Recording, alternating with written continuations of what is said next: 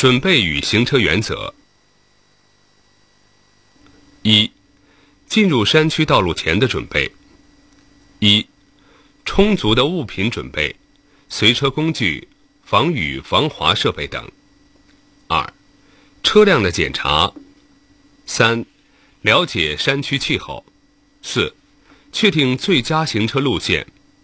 五、注意休息。二、山区道路驾驶的原则。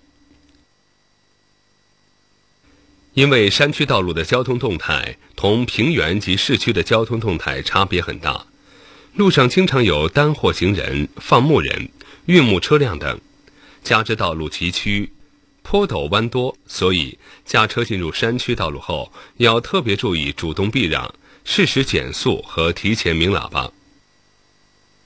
一、保持良好的视线，视线不好时应鸣笛。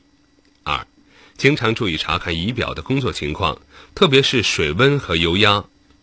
三、避免在山路上停车，不得已需要停车时，应选择相对平直、视线好的安全地段。一定要拉紧驻车制动器，最好找到石块掩在车轮后，在靠右侧路边远距离放置随车三角警示牌。在前后过往车辆视线盲点的弯路上停车。尤其有必要放置警示牌，如果没有，可用随车的水桶、路边的蒿草等替代。四，下坡时绝对禁止空挡滑行。五，不得频繁使用制动器降速，惯性使车速越来越快。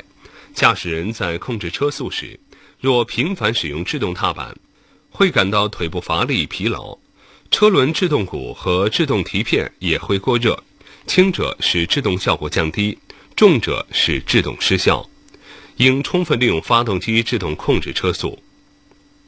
六，不得让带故障的车跑山路，尤其是转向和制动装置有故障的车，出车前要进行认真的检查。